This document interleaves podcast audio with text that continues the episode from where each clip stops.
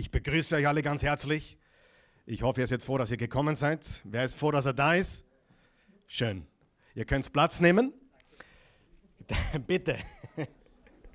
Danke. Wir starten heute eine neue Serie von Botschaften, die da lautet I am loving it. I'm loving it. Und es geht darum, die Bibel richtig zu lesen, die Bibel richtig zu studieren und die Bibel lieben zu lernen. Und ich glaube nicht, dass ich so eine Botschaftsserie an einem Sonntag schon gemacht habe, aber ich bin mir ganz, ganz sicher, dass es die richtige Serie ist für diese Zeit, in der wir leben. Ich glaube, es ist ganz, ganz wichtig, dass wir in diesen unsicheren, turbulenten Zeiten felsenfest werden im Wort Gottes, in der Bibel, dass wir wissen, was wir glauben, dass wir wissen, warum wir es glauben und dass wir auch eine Liebe zu diesem gewaltigen Wort Gottes entwickeln. Ich möchte euch bitten, die Lichter aufzudrehen und wenn mir jemand da vorne helfen kann, diesen Ventilator abzudrehen, das wäre super. Jetzt aber. Seid ihr noch da? Super, dass ihr da seid. Ich freue mich. Jetzt geht es mir gleich viel besser. Wer ist froh, dass es Licht geworden ist? Ihr dürft ruhig einmal sagen, es werde Licht. Vielleicht passiert wirklich was. Na gut. ich bin so froh. Also die Serie lautet I am loving it und es geht ganz einfach darum zu lernen, die Bibel zu lieben, das Wort Gottes zu lieben. Und in Vorbereitung auf diese Botschaft, Serie, bin ich erstens mal extrem excited, extrem begeistert.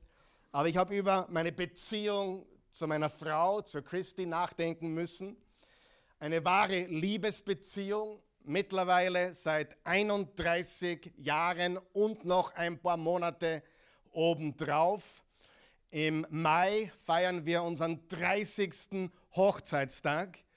Ich weiß nicht, wie viele Menschen du kennst, die 30 Jahre verheiratet sind. So viele gibt es nicht. Und dann noch so viele, die so gut ausschauen wie die Christi. Also, das muss man ganz klar sagen. 30 ist schon eine Number, oder? 30 Jahre. Und nicht nur das, im Mai werden es auch 32 Jahre, dass wir zusammen sind, dass wir ein Liebespaar sind. Und ich kann mich so gut erinnern, als ich äh, 18 Jahre alt war. Es war im Sommer, nicht 69, sondern Summer of 89, also im Sommer 89, als äh, das Schuljahr aus war, als die Sommerferien begonnen haben. Und in Amerika sind es nicht schwache neun Wochen, die Deutschen sind noch ärmer mit sechs Wochen, aber in Amerika sind es fette drei Monate Sommerferien. Wer sagt, das ist cool? Also drei Monate Sommerferien ist gewaltig und ich übertreibe nicht. Wir waren jeden Tag acht bis zehn Stunden zusammen. Und wenn ich sage jeden Tag, dann meine ich jeden Tag. Und wenn ich sage acht bis zehn Stunden, meine ich acht bis zehn Stunden. Uns wurde nie langweilig, sondern es war der schönste, gewaltigste Sommer unseres Lebens. Ist es nicht schön, verliebt zu sein? Darf ich fragen? Wer kennt das überhaupt noch? Ich meine, äh, niemand zeigt auf, also ich denke, äh, ist niemand da. Einige kennen es doch, aber verliebt zu sein, das muss jeder zugeben, der sich zumindest noch erinnern kann. Verliebt zu sein ist eine gewaltige Sache. Und ich weiß nicht, ob dir das bewusst ist, aber Jesus selbst in der Offenbarung 2, Vers 4 vergleicht genau dieses Verliebtsein damit ihn wirklich kennenzulernen.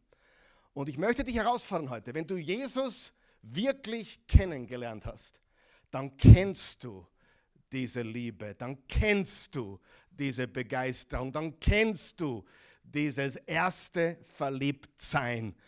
Also vielleicht nicht frisch verheiratet, aber frisch erlöst. Ja, weißt du, was ich meine?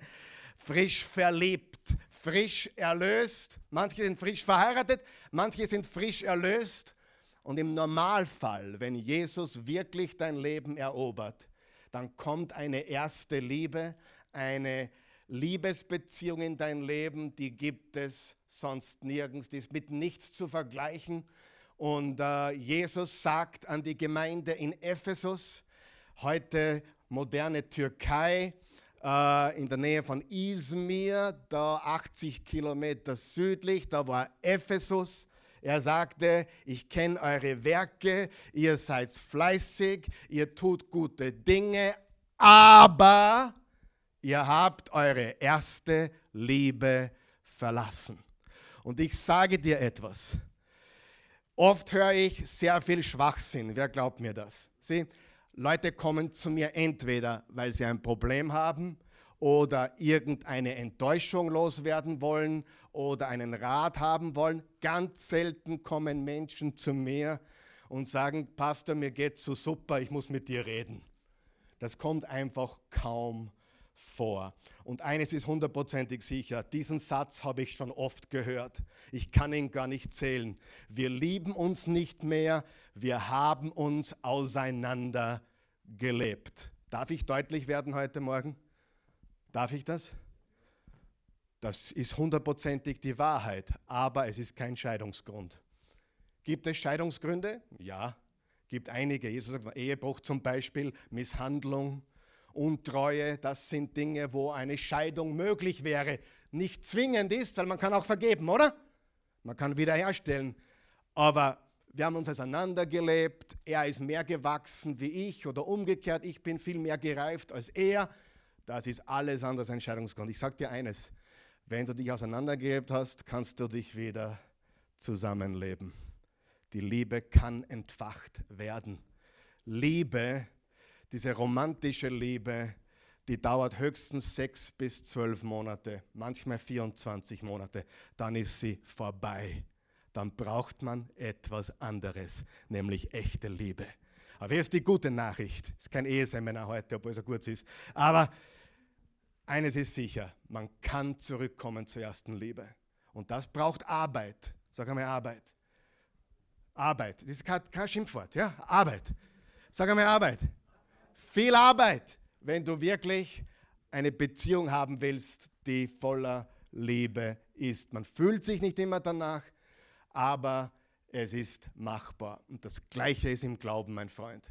Es gibt nichts Schöneres, als wenn ein Mensch kapiert, ich habe keine Religion, ich habe eine Liebesbeziehung. Ich habe keinen Ehevertrag, den habe ich vielleicht, aber ich habe in Wahrheit eine Liebesbeziehung. Und das Gleiche gilt für Christus und uns. Er möchte, dass wir ihn leben von ganzem Herzen. Und das ist das Gewaltigste, was es gibt. Und ein gewaltiges Beispiel aus der Bibel ist Paulus. Ich liebe Paulus. Paulus liebte brennend, er liebte Gott brennend, er liebte seine Gemeinde brennend und er liebte Gottes Wort brennend. Und er schreibt an die Korinther im zweiten Brief, 2. Korinther 11, folgende Worte. Ihr gestattet mir sicher, dass ich mich jetzt auch einmal töricht verhalte. Denn ihr müsst verstehen, wer weiß, wenn man verliebt ist, verhaltet man sich manchmal töricht. Wer weiß das? Schaut's nicht so komisch, ja. Da wird man ein bisschen komisch im Kopf, töricht, ja. Denn ihr müsst verstehen, ich werbe, ich werbe geradezu eifersüchtig um euch, so wie Gott um euch wirbt. Wie ein Vater seine Tochter einem einzigen Mann anvertraut, so habe ich euch mit Christus verlobt, um euch ihm als eine unberührte Braut zuzuführen.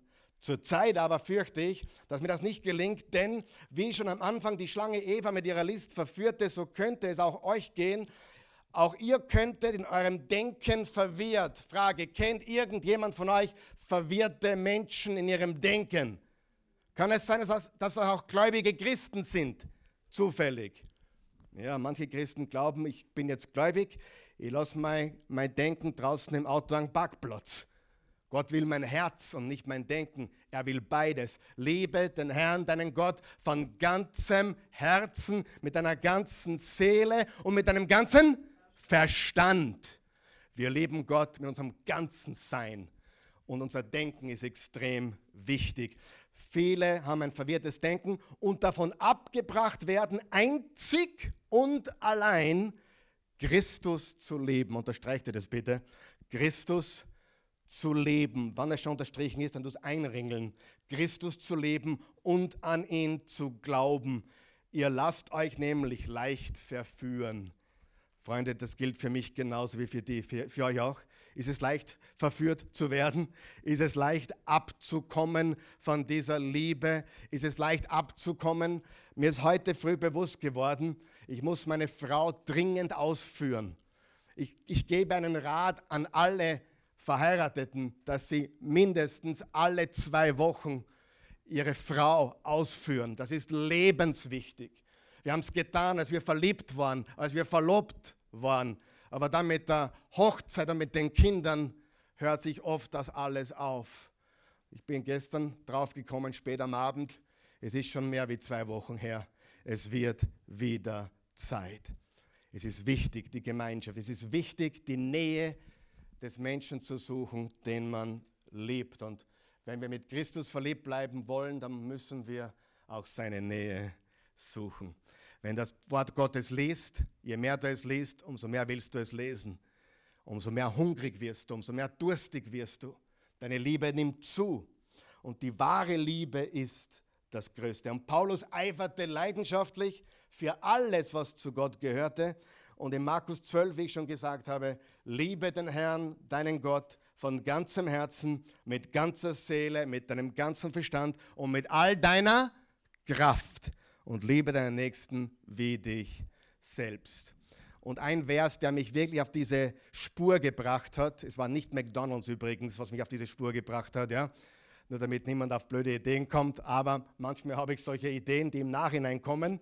Aber was mir auf die Spur gebracht hat, war das 1. Johannes 4, Vers 19. Wir lieben ihn, weil er uns zuerst geliebt hat. Weißt du, wie du dich richtig verliebst in Gott? In dem du verstehst, wie sehr er dich liebt. Kein Wunder, dass du Gott nicht lieben kannst, wenn du ihn einer strafenden Richter oder verurteilenden Schöpfer siehst, aber wenn du ihn als liebenden Vater siehst und beginnst deine Liebe zu verstehen, wirst du dich unendlich verlieben in ihn. Seine Liebe ist der Grund, warum ich ihn liebe. Ich liebe ihn, weil er mich zuerst geliebt hat. Und viele gläubige Menschen, die ich kenne, haben das genau umgekehrt. Ich muss Gott mehr lieben, ich muss Gott mehr lieben, ich muss Gott mehr lieben. Nein, du musst verstehen, wie sehr er dich liebt. Und egal, was du gestern getan hast oder vorgestern, er liebt dich genauso wie wenn du es nicht getan hättest. Er liebt dich maßlos, endlos und bedingungslos. Er gibt dich nicht auf. Sein Erbarmen ist neu jeden Morgen. Kannst du diesen Gott lieben? Ich liebe ihn von ganzem Herzen. Ich liebe Gott, ich liebe sein Wort und ich liebe meine Bibel. Und die Bibel ist mehr als ein Geschichtsbuch. Wir haben hier oft schon gehört, die Bibel ist das best dokumentierte Geschichtsbuch der Welt. Wenn wir der Bibel nicht glauben können, dann müssen wir jedes andere Geschichtsbuch auch aussortieren. Die Bibel ist sehr wohl Geschichte. Jesus ist auferstanden von den Toten. Das ist geschichtliche Tatsache. Sehr oft kommen Leute zu mir, ja, du hast, du glaubst, du glaubst, weil du ich höre mich selbst, du glaubst, weil es in der Bibel steht. Und ich sage, nein, ich glaube, weil es geschichtliche Wahrheit ist. Zuerst gab es eine Auferstehung, dann wurde es aufgeschrieben. Hast du mich gehört? Zuerst gab es eine Auferstehung, dann wurde es dokumentiert, nicht umgekehrt. Es ist die Wahrheit. Und heute schauen wir uns Psalm 119 an. Psalm 119 ist das längste Kapitel in der Bibel und ich habe ein ganz großes Ziel heute, nämlich, dass du wirklich für dich persönlich lernst, Gottes Wort, die Bibel zu lesen, zu studieren und auch wirklich zu lieben. Wer möchte das? Möchtest du das? Weißt du, wir haben uns so daran gewöhnt, dass wir mit dem Löffel gefüttert werden. Wir haben uns wirklich daran gewöhnt, dass wir mit dem Löffel gefüttert werden und das will ich eigentlich gar nicht. Ich will nicht, dass du glaubst, was ich sage, nur weil es der Pastor gesagt hat. Ich will, dass du es glaubst, weil es die Wahrheit ist. Aber wie weißt du, ob es die Wahrheit ist? Indem du überprüfst, ob das wirklich die Wahrheit ist. Das ist sehr, sehr wichtig. Drum hör niemanden zu, egal wo du es hörst, wem du hörst, egal auf welchem Kanal, auf YouTube oder wo auch immer ohne dass du es selbst überprüfst. Wer ist das? Was wird gesagt? Was sind die Hintergründe? Es ist ganz, ganz wichtig, dass wir reife Kinder Gottes werden und nicht im Gitterbett bleiben, sondern wirkliche Nachfolger Jesu werden. Das längste Kapitel in der Bibel ist Psalm 119, mit Abstand das längste.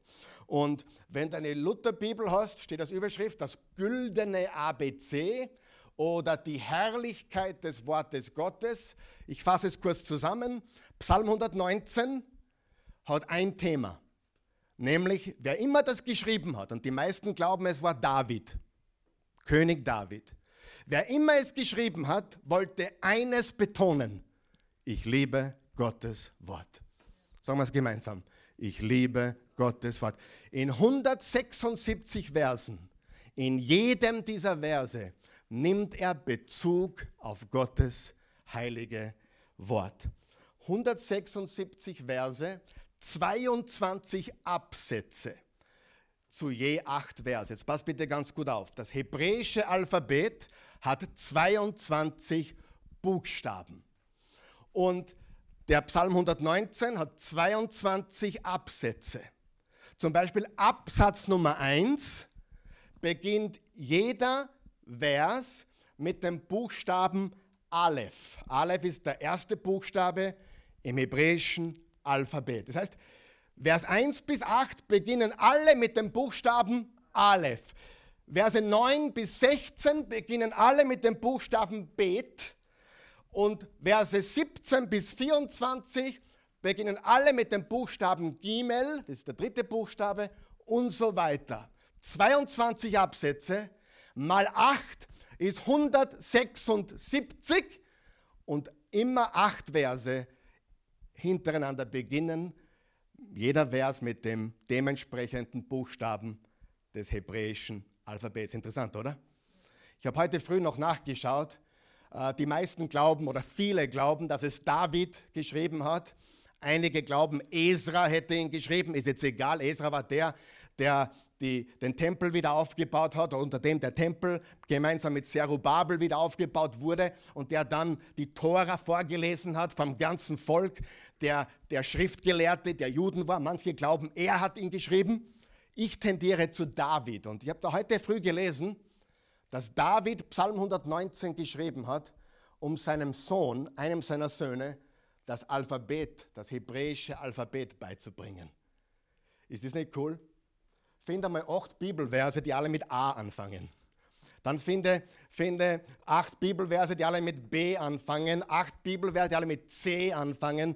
Wenn du das deutsche Alphabet lernen möchtest, David hat das Alphabet genommen und hat die Bibel gelehrt. Ist es nicht gewaltig? Was man mit Sprache tun kann und wie wichtig es ist, dass wir die Sprache und das Wort kennen, weil das Wort hat Leben und Kraft. 22 Absätze, 176 Verse, 22 Buchstaben im hebräischen Alphabet. Hat das jetzt jeder verstanden? Habe ich mich deutlich ausgedrückt? Das ist sehr, sehr wichtig, was wir da sagen. Das heißt, die Bibel ist ein gewaltiges Buch. Und das Thema des Autors ist, ich liebe Gottes Wort. Schauen wir mal kurz hinein. Wir können das ganze Kapitel natürlich nicht zur Gänze lesen. Wir könnten es tun, aber ich habe es gestoppt. Da brauchst du gute 20 Minuten, das ganze Kapitel zu lesen. Es ist ein ganzes, ganzes Kapitel und es ist das längste.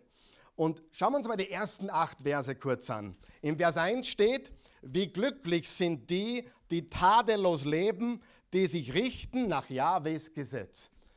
Frage, erinnert dich das ein bisschen am Psalm Kapitel 1? Bisschen, oder? Ja.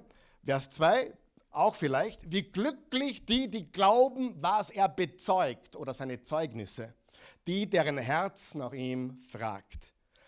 Vers 3, sie wollen kein Unrecht mehr tun, sie gehen gern auf Gottes Weg. Das Wort Weg bedeutet so viel wie Wort. Was hat Jesus gesagt? Ich bin der Weg.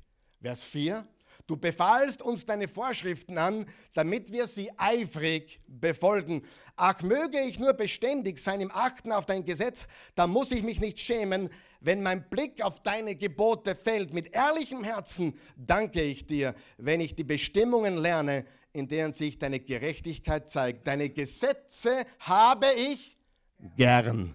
Verlass mich aber bitte nicht. Bleiben wir da mal kurz stehen. Eines ist wichtig zu verstehen. Was hat der Schreiber, sagen wir, es ist David, mit dem Gesetz gemeint? Er hat die Tora meinen können, er hat die zehn Gebote meinen können, er hat das Ganze, was Gott je gesagt hat, bis zu diesem Zeitpunkt meinen können. Aber wir, uns ist doch bewusst, dass die Bibel noch nicht fertig war, oder? Aber die Gesetze Mose gab es. Aber heute würden wir sagen, ich liebe Gottes Wort. Wenn heute David leben würde, dann würde das alles beinhalten, was im Alten Testament steht, in der Tora und im Neuen Testament, in den Evangelien, den Briefen, der Apostelgeschichte, in der Offenbarung. All diese Dinge werden inkludiert. Er liebt Gottes Wort. Vers 9. Vers 9 ist der zweite Buchstabe Bet. Wie hält ein junger Mann sein Leben rein, indem er tut, was du ihm sagst? Was du ihm sagst, ist Gottes Wort. Von ganzem Herzen suche ich dich, halte mich bei deinem Gebot. Dein Wort habe ich im Herzen verwahrt, weil ich nicht gegen dich sündigen will. Ich will dich loben, Jahwe. Bring mir deine Ordnungen bei. Gern erzähle ich weiter, was du entschieden oder was du besprochen oder was du gesagt hast. Es macht mir Freude zu tun, was du sagst, mehr als aller Reichtum Freude macht. Halleluja. Vers 15, über deine Gebote denke ich nach und ich achte auf deinen Weg. An deinen Ordnungen habe ich Lust. Was ist deine Lust? Wenn dich jemand fragt einmal, hast du Lust? Sagst ja, meine Lust ist das Wort des Herrn. Dann gehen wir zu 3 und da habe ich jetzt ein paar ausgelassen, weil sonst werden wir nicht fertig. Vers 18, öffne du mir die Augen, damit ich erkenne die Wunder in deinem Gesetz. Ich verzehre mich vor Verlangen danach, ich sehne mich immer nach deinem Gesetz. Mögen auch die Oberen sitzen und Rat gegen mich halten. Dein Diener sitzt über deinem Gebot. An deinen Weisungen freue ich mich. Sie geben immer guten Rat. Was David hier tut oder der Autor des Psalm 119 tut, er verwendet verschiedene Worte, um das zu sagen, was Wort Gottes ist. Er sagt zum Beispiel Gesetz. Er sagt dein Gesetz, deine Zeugnisse, dein Weg, deine Vorschriften, deine Gebote, deine Bestimmungen, dein Wort, deine Worte, deine Weisungen. Frage, liebst du sein Wort? Liebst du es wirklich von ganzem Herzen? Sehe, im Psalm 1 steht, glücklich der Mensch, der nicht wandelt im Rat der Gottlosen, noch tritt, wo die Sünder hintreten, noch sitzt, wo die Spötter sitzen, sondern er hat seine Lust am Gesetz, am Gesetz des Herrn. Wichtig, ja, am Herrn seine Lust zu haben, bedeutet, an seinem Wort Lust zu haben. Das Wort und der Herr sind unzertrennbar. Er ist das lebendige Wort. Er ist das Alpha und das Omega. Er ist der Anfang und das Ende. Er ist das Wort am Anfang. Und als Johannes schrieb in griechischer Sprache Logos am Anfang in die griechische Welt hinein, hat jeder verstanden, was das bedeutet. Er ist das Wort Gottes. Und ihn zu leben bedeutet, sein Wort zu leben von ganzem Herzen. Ich sage dir, unsere Welt braucht das mehr als alles andere. Mehr als alles andere. Schauen wir uns noch ein paar Verse an. Ich habe jetzt die wichtigsten Sachen rausgeholt. Ist euch langweilig, wenn wir das Wort lesen? Ich hoffe nicht. Lesen wir ein paar Auszüge daraus, okay? Vers 25. Belebe mich nach deinem Wort. Diese Verse stehen nur auf der Leinwand, glaube ich jetzt. Belebe mich nach deinem Wort, belehre mich durch dein Gesetz. Vers 28, richte mich auf nach deinem Wort. Vers 30, ich habe mich für die Wahrheit entschieden. Vers 32, auf dem Weg deiner Gebote werde ich gehen. Vers 34, gib mir Verstand für dein Gesetz. Ich will es entschieden befolgen. Irgendwie fehlt mir manchmal dieses Lied, was wir immer gesungen haben in, meiner, in unserer Kirche in Amerika. Am Ende, als der Pastor gesagt hat, wer will Jesus annehmen, wer will das lebendige Wort annehmen, dann kamen die Leute nach vorne, haben ihr Leben Jesus gegeben. Sollte man auch wieder mal tun, ehrlich gesagt. Und dann wurde gesungen. I have decided to follow Jesus. I have decided to follow Jesus. I have decided to follow Jesus. No turning back, no turning back.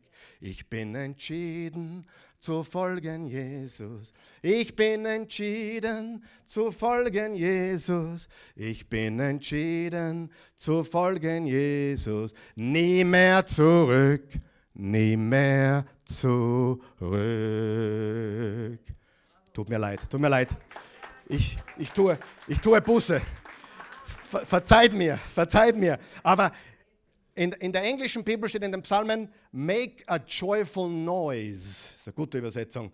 Mach einen freudigen Lärm. Irgendwie glaube ich, egal wie schier du singst, da ist ein himmlischer Filter bis oben. Ja? Äh, weißt du, egal, das ist das Coole. Irgendwie, weißt du, ist es nicht gut? Stell dir vor, unsere Stimmen würden wirklich so ankommen, wie sie klingen. Das wäre doch ein Horror für den Himmel, oder? Das geht ja gar nicht. Aber ihr, da ist ein himmlischer Filter und oben kommt es an in der Best, du kommst an wie die beste Engelstimme. Also lass dich nie abbringen zu singen. Du musst es nicht öffentlich tun und ich tue auch jetzt Buße dafür, aber tu es, wo immer du kannst. Amen. Wo war ich? Wir waren im, keine Ahnung. Lesen wir weiter.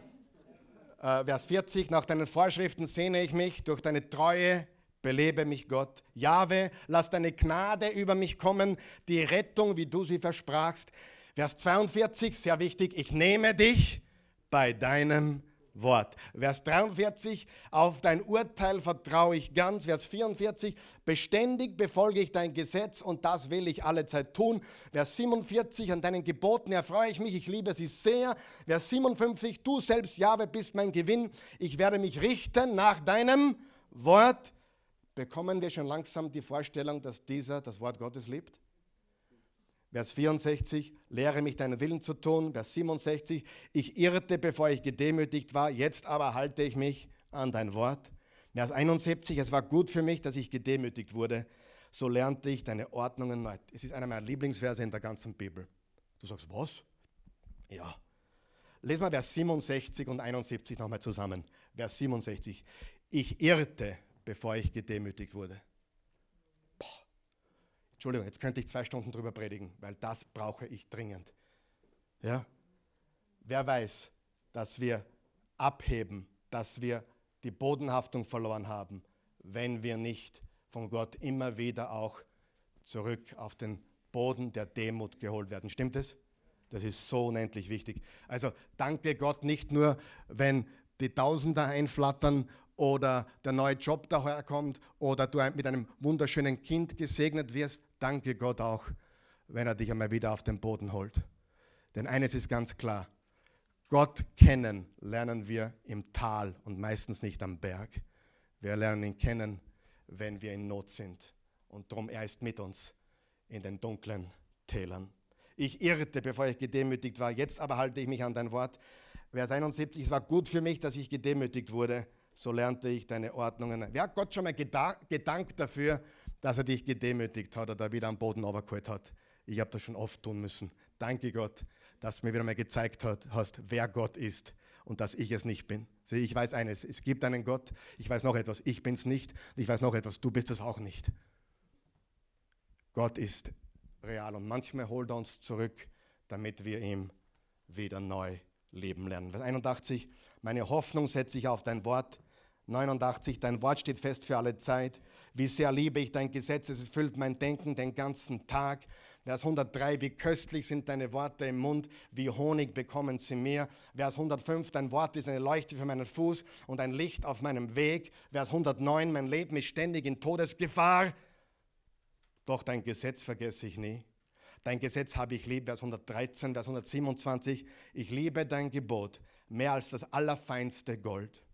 Vers 130, wenn deine Worte sich auftun, erleuchten sie uns. Vers 142, dein Recht ist ewiges Recht und dein Gesetz ist vollkommen wahr. Vers 143, ich bin getroffen von Sorge und Angst, doch deine Gebote sind meine. Los, hast du manchmal Angst in der heutigen Zeit? Sorgen, wirf deine Sorgen auf ihn und hab deine Lust am Herrn. Kannst du dir vorstellen, ohne Gott zu leben in diesen Zeiten? Also ich nicht, ich weiß, viele tun es. Und ich bin nicht dumm, ich bin nicht auf der Milchsuppe daher geschwommen. Auch einige hier oder vor allem einige, die hier sein sollten und zuschauen oder auch nicht, die sind wirklich weit weg von Gott und sie wissen gar nicht, wie große Not sie haben. Vers 148, selbst in Stunden der Nacht liege ich wach und grüble nach über dein Wort. Jahwe, dein Erbarmen ist groß, mach mir Mut nach deinem Recht. Ich hasse die Lüge und verabscheue sie, doch dein Gesetz liebe ich. Vers 165, wer dein Gesetz liebt, hat Frieden und Glück. Deinen Worten habe ich gerne gehorcht, ich schloss sie fest in mein Herz.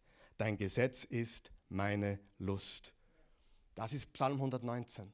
Es geht darum, Gottes Wort zu lieben von ganzem Herzen. Glaubst du, es ist ein Zufall, dass das längste Kapitel der Bibel dieses Thema hat?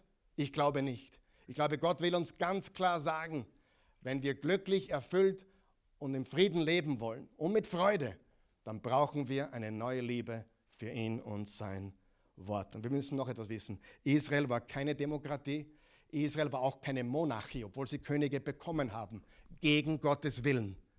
Sie waren eine Theokratie. Und darum war dieses Wort, diese Gesetze, waren auch, war die Verfassung, das waren die Gebote, die Gesetze, die das Land regierten. Wie weit sind wir davon weg? Ich habe mir einige unzählige Zitate von bekannten Menschen über die Bibel angeschaut, über 1000. Jetzt hört ihr zu, was ich sage. Edinson Cavani, der uruguayische Fußballstar, sagt, ich lese jeden Tag die Bibel, studiere sie und teile mit meiner Frau den Segen des Glaubens einer der besten Fußballer der Welt. Tony Evans, ein, einer meiner Lieblingsprediger, ein farbiger, schwarzer Prediger aus Amerika. Jetzt pass auf, das beschreibt unsere Zeit. Je mehr Menschen den wahren Gott der Bibel an den Rand drängen, marginalisieren sozusagen, desto chaotischer werden die Dinge. Ich sage jetzt was und ich wollte das nicht sagen, ich sage es jetzt. Es gibt mittlerweile Bewegungen und auch politische Parteien, die haben Römer Kapitel 1 zu ihrem Parteiprogramm gemacht. Was steht im Römer Kapitel 1? Sie wollen mit Gott nichts zu tun haben und Gott hat sie ihren Leidenschaften und Begierden übergeben. Freunde, ich bin kein Politiker und ich mische mich auch nicht ein in Politik. Aber das hat nichts mehr mit Politik zu tun. Abtreibung hat nichts mit Politik zu tun dass Mann und Frau Gottes Ideal und Gottes Ehebund sind und sonst niemand, hat nichts mit Politik zu tun. Es ist Gottes Wort. Und da bin ich überhaupt nicht in der Politik drinnen, da bin ich einfach im Wort Gottes drinnen. Ich halte mich fern von Politik, aber es sind mittlerweile die Themen, die heute die politische Welt regieren, sind zum Großteil anti-Jesus und anti-biblische Themen. Lies einmal Römer 1, ab Vers 18 bis Vers 31 oder 33 und sag mir nicht, ob das die Welt von heute beschreibt und das, was viele Regierungen und Parteien vorantreiben wollen. Es ist kein Zufall, dass wir stehen, wo wir stehen. Wenn du 30 Jahre Zügellosigkeit, Unzucht und Gottlosigkeit herrschen lässt, dann kommt das heraus, was wir heute haben. Bin ich überrascht? Überhaupt nicht. Überrascht mich die Welt? Gar nicht. Was mich überrascht ist, dass es nicht schon schneller gekommen ist und nicht noch schneller geht. Aber diese Welt hat sich von Gott abgewandt. Ich lese es noch einmal. Je mehr Menschen den wahren Gott der Bibel an den Rand drängen, desto chaotischer werden die Dinge. Stephen Baldwin, der kleine Bruder von Alec Baldwin, Schauspieler, hat gesagt, ich habe mir sein Lebenszeugnis angehört, ist gigantisch. Wenn ich die Bibel auswendig gelernt habe, kann ich ein paar andere Bücher lesen. Super, oder? Cliff Richard, sagt euch auch was, oder? Versuche jeden Tag, ich versuche jeden Tag in der Bibel zu lesen, egal wie spät es ist. Zig Ziglar, ich, ich lese die Bibel jeden Tag und ich lese die Zeitung jeden Tag damit ich weiß, wie es auf beiden Seiten ausschaut. Sehe eine säkulare Weltanschauung, die biblischen Werten feindlich gegenübersteht, hat unsere Kultur überrannt und unsere Regierungen durchdrungen. Das ist einfach Faktum. Es ist alles kein Zufall. Alles kein Zufall. Und ohne dort ins Detail zu gehen, es ist ganz klar, dass wir in einer Welt leben, die den Gott der Bibel an den Rand gedrängt hat und was mir überhaupt sehr viele Sorgen macht. Das macht mir ganz große Sorgen. Es hat in Amerika noch nie so viele Kirchen gegeben wie heute. Noch nie. Eine Kirche nach der anderen kommt aus dem Boden. Große Kirchen. Aber Amerika ist nicht gottesfürchtiger geworden. Im Gegenteil. Und ich sage dir warum. Die meisten sind zu beschäftigt damit, gut auszuschauen, ein mega cooles Image zu haben, die richtigen Klamotten anzuhaben, aber nicht wirklich deutlich das Wort Gottes zu verkündigen. Soll er, soll er Prediger gut gekleidet sein? Um Himmels Willen. Aber man merkt doch, oder? Ob, jemand, ob das jemand für jemanden das Allerwichtigste ist oder ob er übercool sein will. Ja, wer von euch weiß, manche, manche bemühen sich zu sehr cool zu sein. Brauchen wir nicht. Entweder wir sind cool oder wir sind es nicht. Und eines ist auch klar, Jesus macht cool, oder? Wirklich, es macht mir große Sorgen. Es hat noch nie so viele Prediger gegeben wie heute. Es hat noch nie so viele Gemeinden gegeben wie heute. In, in meiner Heimatstadt in Oklahoma 600 Gemeinden und die, die Stadt ist 500.000. Die ist dreimal so groß wie, wie, wie Linz. Die Frage ist, was wird gepredigt? Und die Frage ist, sind wir bereit für die Wahrheit? Und ich, sag, ich muss was bekennen heute. Ich bin bereit für die Wahrheit. Ich habe nichts zum Verlieren. Ich habe nichts zum Verlieren. Und die Liebe zur Wahrheit, die Liebe zum Gotteswort ist das, was unsere Welt heute braucht. Schauen wir uns zwei kurze Punkte an und dann sind wir für heute fertig. Ich wollte euch heute nur heiß machen. Ich sagen, ja, ich bin richtig heiß jetzt. Ja. Das ist okay. Ich wollte euch heute wirklich, heute möchte ich euch nur einen Geschmack machen, einen Guster machen und euch aufrütteln, dass wir wirklich beginnen, Gottes Wort ernst zu nehmen und leben zu lernen. Wir brauchen Gottes Wort nicht fürchten. Was wir fürchten sollten, ist, ist die Gottlosigkeit. Was wir fürchten sollten, ist die Sünde, aber nicht die Liebe Gottes. Wer von euch hat das schon gemerkt? Vor Gott brauchst du dir nicht, für, nicht zu fürchten. Wenn du dich vor Gott fürchtest, hast du ihn noch nicht verstanden. Und wenn du anderen Menschen Angst machst mit Gott und Gott wird dich bestrafen, hast du auch Gott noch nicht verstanden. Gott ist ein erbarmungsvoller Gott. Seine Gnade, sein Erbarmen ist neu jeden Morgen. Schauen wir uns das erste an. Das erste ist die Möglichkeit des Bibelstudiums. Wir haben eine Möglichkeit, die Bibel zu studieren. Das ist extrem cool.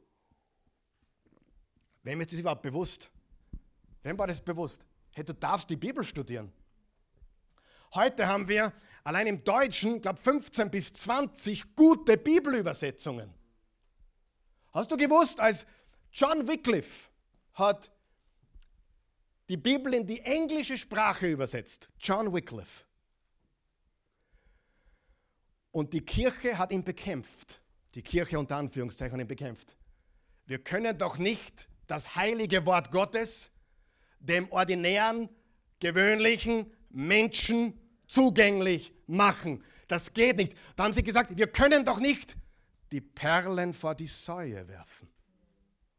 Wir müssen das Wort auf Lateinisch und Griechisch halten, damit es nur die Überheiligen und Gottesleute, Frauen durften es überhaupt nicht lesen übrigens. Schlimm, oder? Und heute haben wir das Wort Gottes dank John Wycliffe oder Martin Luther und anderen.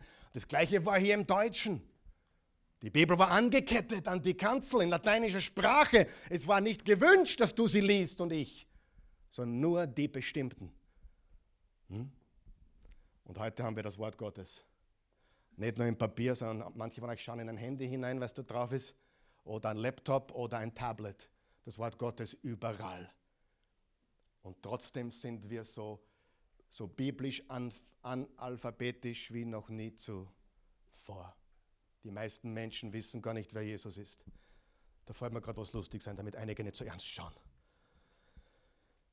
ein, drei Männer sind gestorben und sie kommen an das Tor des Himmels und da macht ein Mann auf, ein Mann, und sagt, okay, stopp, ihr müsst mir beantworten, wer Jesus ist. Also er sagt, ja, Jesus war ein Zimmermann, geschichtliche Figur, geboren in Bethlehem, Maria und Josef heißen seine Eltern und er hat gelebt im heutigen Palästina, Israel. Sagt er, ja gut, geht auf die Seite. Dann sagt er zum zweiten Jahr, wer, wer ist, äh, was sagst du, dass Jesus ist? Ja, Jesus ist der Sohn Gottes, geboren von der Jungfrau, hat Wasser in Wein verwandelt, hat Wunder gewirkt. Jesus ist der allmächtige Sohn Gottes. Sagt er, okay, passt, stell dich daher. Der dritte, wer ist Jesus für dich?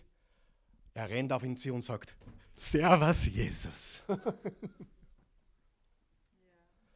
Wer willst du sein? Willst du der Servus Jesus sein? Oder willst du der sein, der alle Fakten kennt? Oder willst du einfach, wenn du Jesus siehst, wissen, das ist er? Halleluja. Und das kannst du. Und das ist meine Botschaft heute.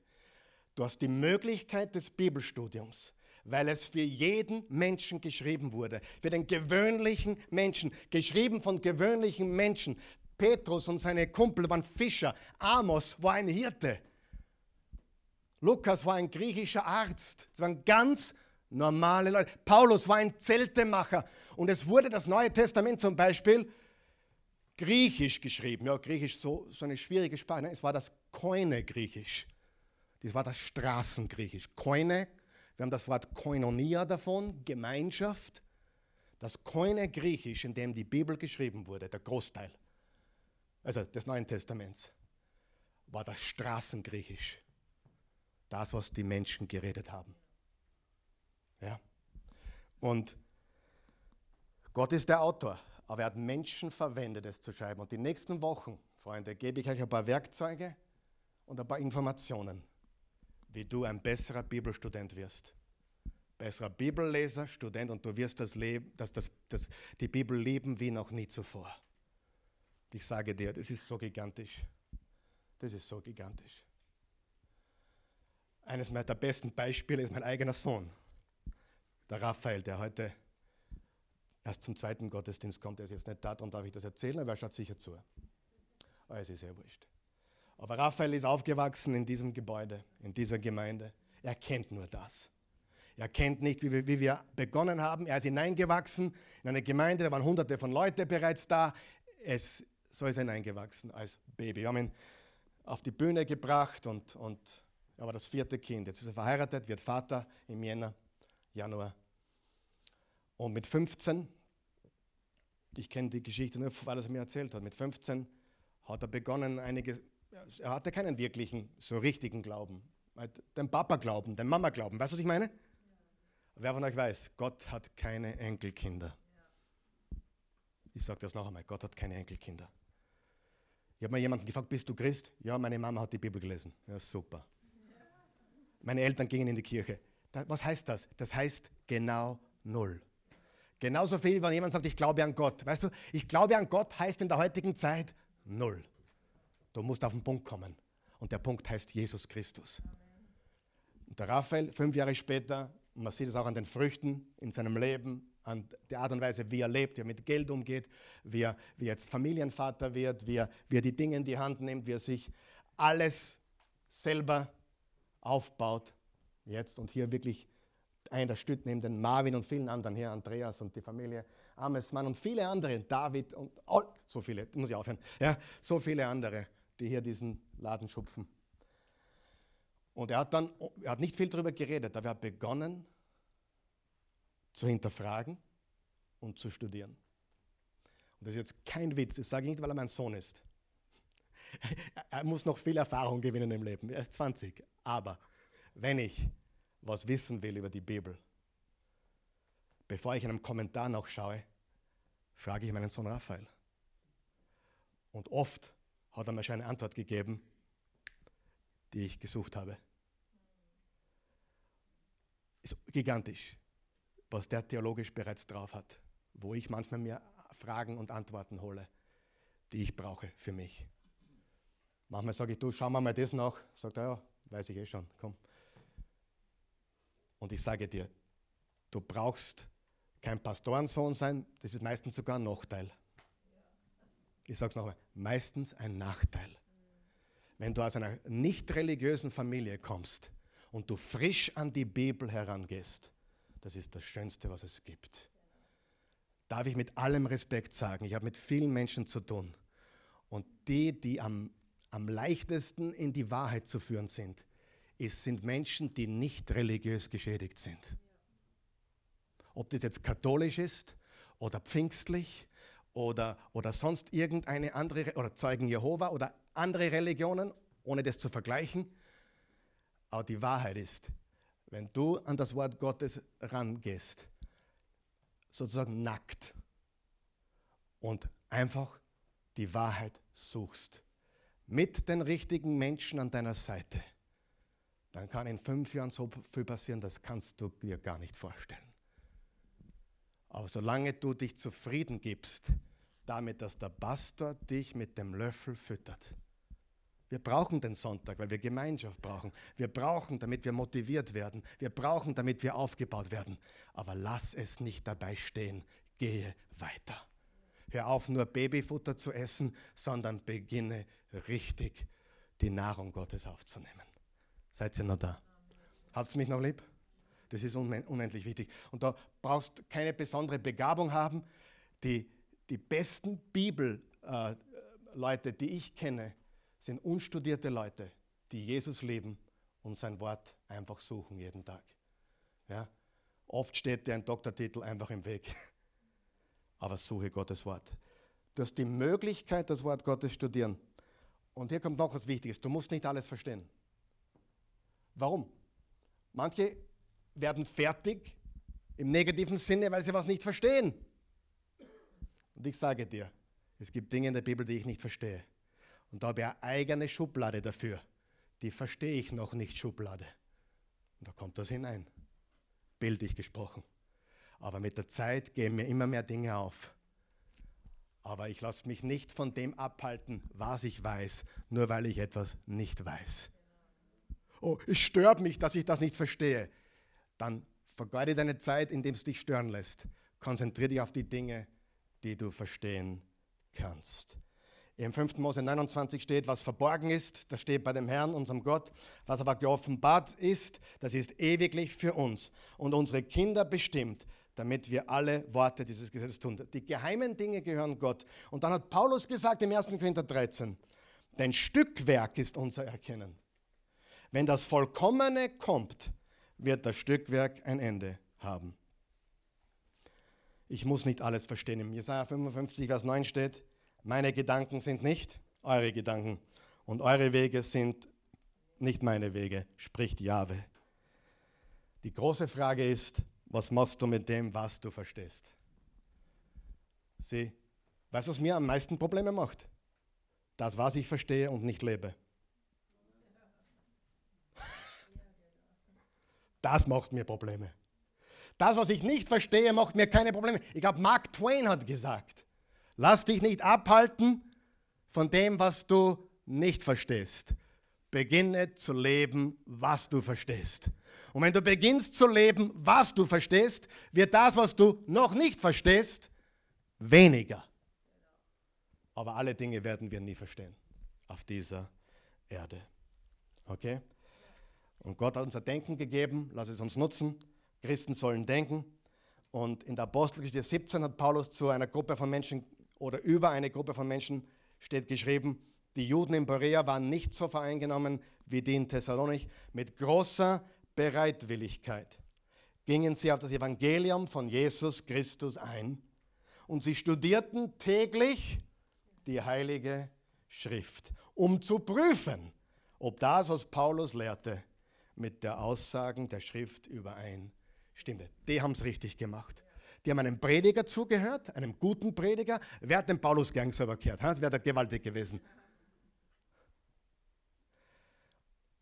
Aber sie haben auch das selbst nachgeschaut für sich selber in der Schrift. Und jeder guter Bibellehrer wird dich ermutigen in diese Richtung. Übrigens, ich habe gehört, eine Bibel, die auseinanderfällt, gehört meistens einem Menschen, dessen Leben nicht auseinanderfällt. Ich habe jetzt meine Bibel im Büro vergessen, ich wollte sie euch zeigen. Meine erste Bibel in der, im Bible College, die darf man gar nicht mehr herzeigen, weil sie so zerfetzt ist. Die habe ich durchgeknetet und durchgearbeitet. Eine Bibel, die auseinanderfällt, gehört meistens einem Menschen, dessen Leben nicht auseinanderfällt. Schreibe in der Bibel hinein, unterstreich, Leuchtstift und so weiter. Karl Michael, was hältst du von Bibellesen auf dem Handy oder Tablet? Mache ich auch. Wenn ich unterwegs bin zum Beispiel, mache ich das. Aber ich glaube nicht, dass es ersetzt, eine Papierbibel zu nehmen, niederzusetzen, Kugelschreiber in die Hand, Notizbuch daneben und Gemma. Meine Meinung. Ich habe zum Beispiel die Psalmen durchgelesen auf meinem iPhone vor kurzer Zeit. Unterwegs. Ja, im Auto, nicht während dem Fahren, aber auf dem Beifahrersitz oder im Flugzeug. Einfach so on the go habe ich am Handy ein bisschen gelesen. Aber ich sage dir, kauf dir eine Bibel. Wir haben die neue evangelistische Übersetzung, kostet 5 Euro. Die ist super zum Lesen. Fang an, kauf eine neue Bibel, auch wenn du drei hast, und beginne neu. Lies und leg los. Das führt mich zum letzten Punkt und es ist die Macht des Bibelstudiums. Da ist eine gewaltige Power drinnen. Im 1. Thessalonicher 2, Vers 13 steht, im Übrigen danken wir Gott immer wieder dafür. Jetzt pass auf, dass ihr die Botschaft, die wir euch in seinem Auftrag verkündeten, auf, als das aufgenommen habt, was es tatsächlich ist. Das Wort Gottes. Und nicht eine Lehre von Menschen. Und seit ihr glaubt, erfahrt ihr die Kraft, unterstreicht ihr Kraft dieses Wortes in eurem eigenen Leben. Sieh, die Bibel macht eine gewaltige Behauptung. Die Bibel behauptet, dass sie, dass sie Leben verändert. Darf ich fragen, wer kann das einmal schon mal zustimmen? Die Bibel behauptet, ich verändere Leben. Jesus behauptet, ich verändere Leben. Was hat Baldwin gesagt, der Schauspieler? Wenn ich die Bibel auswendig kenne, dann kann ich andere Bücher lesen. Ist ein bisschen extrem ausgedrückt, hat er sicher auch nicht so gemeint, aber das regt zum Nachdenken an, oder? Interessant, was er sagt. Und das Wort Gottes bewirkt immer etwas. Es kehrt nicht leer zu mir zurück, sondern bewirkt, was ich will und führt aus, was ich ihm aufgetragen habe. Es macht Freude, das Wort Gottes zu studieren. Ich möchte mit einer Geschichte abschließen. Ein Staubsaugerverkäufer, nichts gegen Staubsaugerverkäufer, aber ein Staubsaugerverkäufer in Amerika geht hinaus in die ländliche Gegend, um seine Staubsauger anzupreisen und zu verkaufen. Und er klopft von einer Tür an die andere und er ist ziemlich, nichts gegen Staubsaugerverkäufer bitte, wenn du einer bist, nicht böse sein auf mich. Aber er geht klopft an die Tür und er klopft an einer Tür und eine Frau macht auf und die will ihn eigentlich abwimmeln, aber bevor sie ihn abwimmeln, steht der bereits im Wohnzimmer. Und der, ich habe den besten Staubsauger, mein Staubsauger ist so kraftvoll, mein Staubsauger, der, wenn es nicht aufpasst, der, der, der hebt den Teppich aus. Und dann, dann, dann geht er zum, zum, zum Feuerplatz, nimmt ein bisschen Asche, schmeißt es auf den Teppichboden dann geht er aus in den Garten, nimmt er Erde und schmeißt es auf den Teppichboden und dann tut es nur eine treten und sagt, hey, mach dir keine Sorgen, sie ist komplett fertig, mach dir keine Sorgen, dieser Staubsauger, der saugt es im Nu alles weg. Ist der kraftvollste Staubsauger auf dem Markt. Und sie sagt, ja, das ist alles schön und gut, lieber Mann. Aber da, da draußen am Land haben wir keinen Strom. Kannst schon anfangen zum Essen. Weil er hat gesagt, wenn der Staubsauger das nicht wegtut, dann friese ich den Staub. Sie hat gesagt, kannst schon anfangen zum Fressen.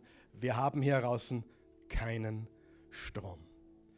Diese Geschichte erinnert mich ein bisschen an Bücher der Welt, die alles Mögliche versprechen. Wie du deinen Traummann findest, wie du deine Traumfrau findest. Es gibt sogar Bücher, wie du eine Frau am besten abschleppst. Gibt nicht deine, eine Frau. Die, die, die, die gibt es. Es gibt YouTube-Videos darüber, wie du bei Frauen landest, bei Männern landest. Es gibt alles Mögliche da draußen. Wie du erfolgreich wirst, wie du zum ersten Lamborghini kommst oder keine Ahnung, was es alles gibt. Richtig? Aber weißt du was? Diesen Büchern fehlt die Power. Dieser Information fehlt die Power. Es gibt kein Buch wie die Bibel. Keines. Es verändert Leben. Es verändert Leben. Und deswegen lass uns die Möglichkeit wahrnehmen, Gottes Wort wirklich zu studieren, weil die Macht, die im Studium des Wortes steckt. Und ich möchte versuchen, die nächsten Wochen es sozusagen Bibelstudium für Dummies. Kennen Sie diese Dummies-Bücher? Diese gelben Bücher? Wo jeder von uns, egal wo wir stehen, egal ob wir Anfänger sind oder schon weiter sind, wie wir richtige Leser, Studierer und Liebhaber des Wortes Gottes werden können. Es ist nicht so schwer, wie du glaubst. Und es bewirkt mehr, als du glaubst. Und es hat keine Nebenwirkungen, außer positive. Und es kommt ohne Enttäuschung, ohne leere Versprechungen. Es gibt nur Prediger, die machen leere Versprechungen, aber nicht Jesus. Amen. Ganz wichtig. Lass uns bitte aufstehen. Lass uns in einer Haltung der Anbetung bleiben. Lass uns gottesfürchtig und ehrfurchtig vor ihn treten. Und lass uns darüber nachdenken, was Jesus für uns getan hat. Und Sieh, das Wort Gottes hat die, die Macht, uns Weisheit zu geben. Das Wort Gottes hat die Macht, uns zu echtem Wachstum zu führen. Und das Wort Gottes, Jesus Christus, ist das Einzige, was uns Erlösung bringen kann. Und ich kann dir nur noch versichern, das, was Jesus getan hat, ist das Wichtigste, was je geschehen ist. Und das Beste, was dir je passieren kann, ist, dass wenn du in die Ewigkeit kommst, dass du Jesus siehst und sagst, hallo Jesus. Er wird dir keinen theologischen Test geben oder prüfen. Er wird einfach sagen, komm her, du Tüchtiger, du Tüchtige, komm in die Freude deines Herrn. Gott vorgestern wieder gelesen, im 2. Korinther 5 steht Abwesenheit vom Körper ist gegenwärtig zu sein bei unserem Herrn. Deutlich. Paulus hat gesagt in Philippa 1, ich habe, ich habe Bock, ich habe Bock zu sterben, denn dann wäre ich sofort bei Christus. Ich habe, ich habe Verlangen zu sterben, was viel besser wäre. Wegen euch soll ich noch da bleiben, bei euch werde ich fehlen. Aber für mich, hat er gesagt, wäre es das Beste, ich ginge Heute statt morgen. Was für ein Leben. Die Bibel ist ein Buch für die Lebenden und die Toten. Wenn du noch tot bist, weil du Jesus nicht kennst, dann bist du abgeschnitten von Gott, dann brauchst du dieses lebendige Wort. Und dann kommt es wie eine Flut des Lebens in dein Leben.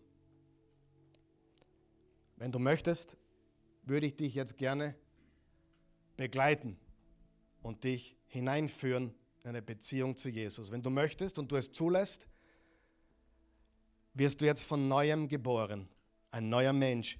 Jesus hat im Johannes 3 zu Nikodemus gesagt, du musst von neuem geboren werden.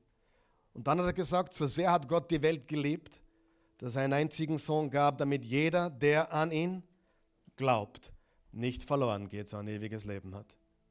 Wie werde ich neu geboren? Wie werde ich ein neuer Mensch? Indem ich mein ganzes Vertrauen auf Jesus setze. 2. Korinther 5, Vers 17, ist jemand in Christus, ist eine neue Kreatur. Das Alte ist vergangen, Neues ist geworden. Römer 10, Vers 9, wenn du mit dem Mund bekennst, Jesus ist Herr, und mit dem Herzen an seine Auferstehung glaubst, bist du gerettet. Dann bist du frisch gerettet, frisch erlöst. Und wenn du es ehrlich von Herzen tust, dann kommt eine Freude in dein Leben, Da kommt eine Liebe in dein Herz, weil er übernimmt dein Leben. Das Alte ist vorbei. Bete mit mir, wenn du möchtest. Guter Gott, ich komme zu dir, wie ich bin. Ich weiß, ich bin ein Sünder in Not eines Retters. Danke, Jesus, dass du für mich am Kreuz gestorben bist, dass du meine Schuld getilgt hast, meine Sünden getragen hast. Ich gebe dir mein Leben. Ich empfange jetzt deins. Ich gehöre dir. Ich glaube, dass du der wahre Sohn Gottes bist. Gott allmächtig. Fleisch geworden durch die Jungfrau. Gekreuzigt, gestorben und begraben. Auferstanden von den Toten. Du lebst. Leb jetzt in mir. Danke, dass du mich jetzt überflutest mit deiner Liebe. Und ich möchte jetzt lernen, dich lieben zu lernen.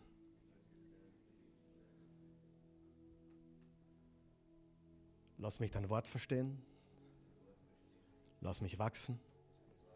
Lass mich in Weisheit zunehmen. Ich muss nicht alles wissen. Aber ich bin froh, so froh, dass ich dich jetzt kenne. In Jesu Namen. Amen. Jetzt was Amen heißt? Es ist so.